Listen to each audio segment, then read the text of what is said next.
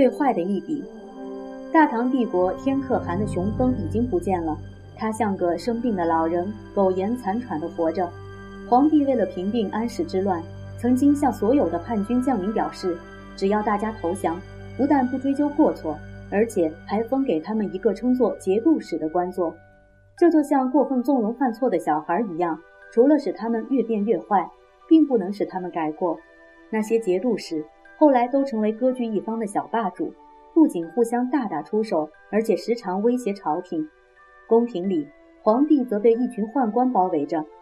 他们和从前汉朝那些宦官一样，本来只是替皇帝跑腿打杂的人，后来发现自己完全可以欺骗皇帝，甚至比皇帝还要聪明得多，于是就把许多他们不该做的事情都给包办了去。最后，宦官的荒唐行为，皇帝不但无法约束。而且从唐朝的第十四位皇帝起，到他最后一位皇帝，一连七位皇帝的继承或废除，都是由宦官决定的。把希望寄托在一群无知无识但却自以为聪明的人身上，的确不是个办法。连年的战争灾荒使老百姓又恨又怕，所以终于有个叫黄巢的人站出来了。黄巢原本是个读书人，曾经跑去长安城考科举，不过没有上榜。因为那时候科举的主考官们多半都被宦官掌握了，除非巴结贿赂他们的人才能考取，不愿这样做或是没钱这样做的人，当然很难上榜。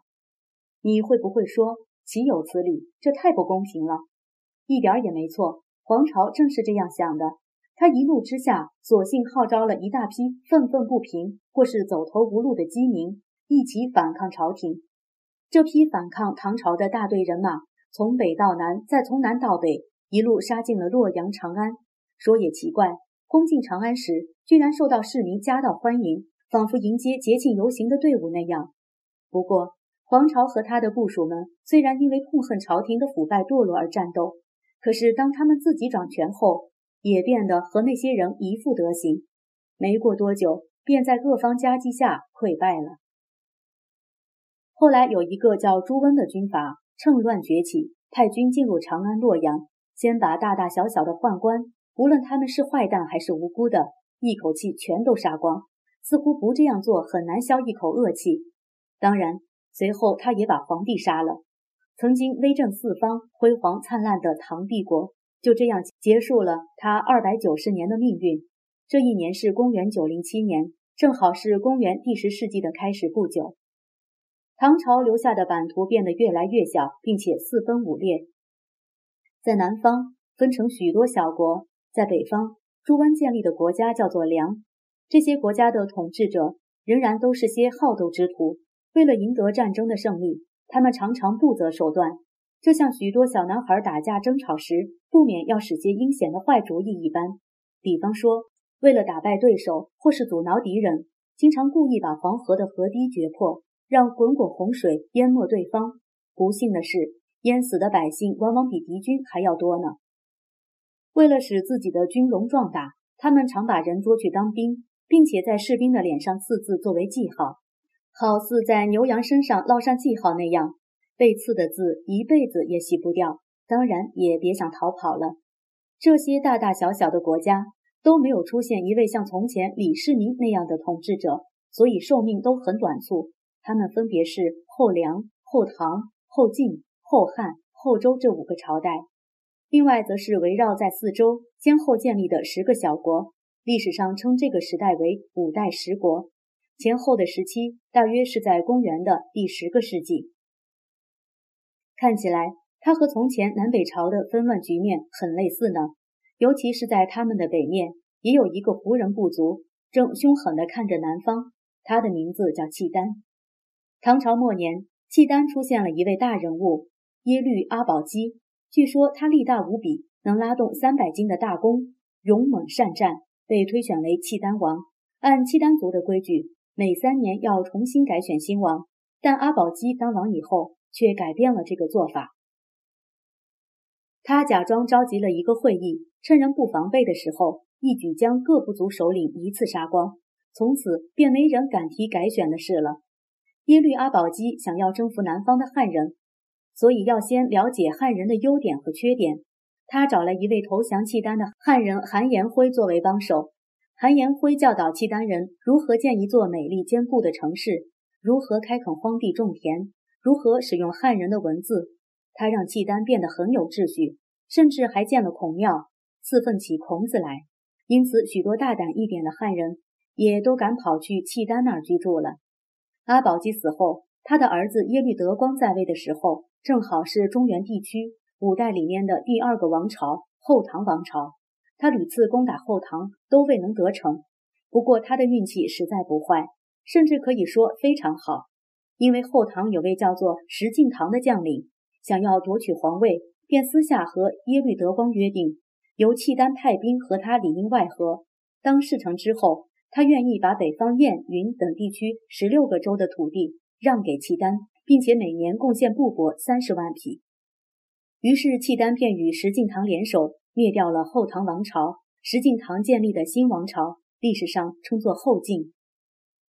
而耶律德光也把他的契丹帝国改国号为辽，辽的意思在契丹话里是指锋利的铁器。他希望他的子民能像铁一般坚实强硬。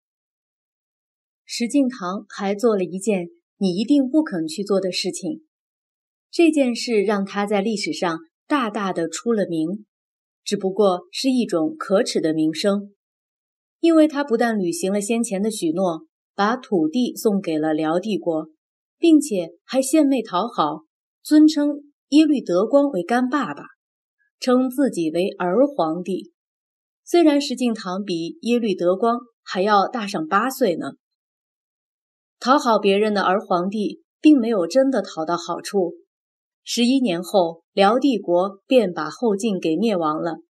这批兴奋的征服者在大抢大夺之后，发现人们并不像石敬瑭那样听话，他们想尽办法要把辽军赶出去，变得非常难缠。所以耶律德光只好把到嘴的食物又吐了出来，率领契丹人退回北方去了。不过，当他半途走到一座树林时，突然暴毙。于是汉人就把那片树林称作沙湖林，表示对这个野蛮胡人首领的愤恨。在这以后，中原又陆续出现了后汉、后周两个王朝。后周的第二任皇帝叫做柴荣，他因为出身贫苦人家，非常了解百姓的痛苦，所以得到大家的拥护。后周国力也一天天强大，柴荣觉得。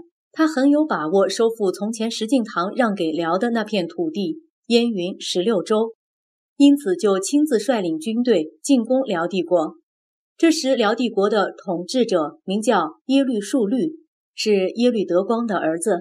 他既不像祖父，也不像父亲，一点也不勇猛，整天喝酒，酒醉就睡，清醒的时间很少，所以大家叫他睡王。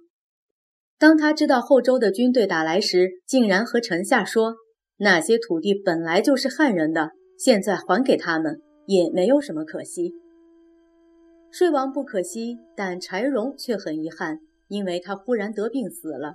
燕云十六州当然没有收回。五代十国和从前五胡十六国那样，纷纷扰扰地过了将近一百年，许多中原一带的居民也像当年一样。成群结队地向南方流浪而来，这些到南方的人很谦虚地称自己是客人。他们本来期望将来还要回到故居去，可是市局一直不安定，所以他们也就一直住了下来。住到现在为止，他们还称自己是客人，并且仍旧用当时的古老语言客家语。你有没有客家人的朋友呢？说不定你我身上。也有客人的血统呢。说来听听，石敬瑭认为称自己是儿皇帝只是口头上的示弱，实质上没有损失，反而可以得利。你以为如何呢？你曾经为了某些利益而讨好过别人吗？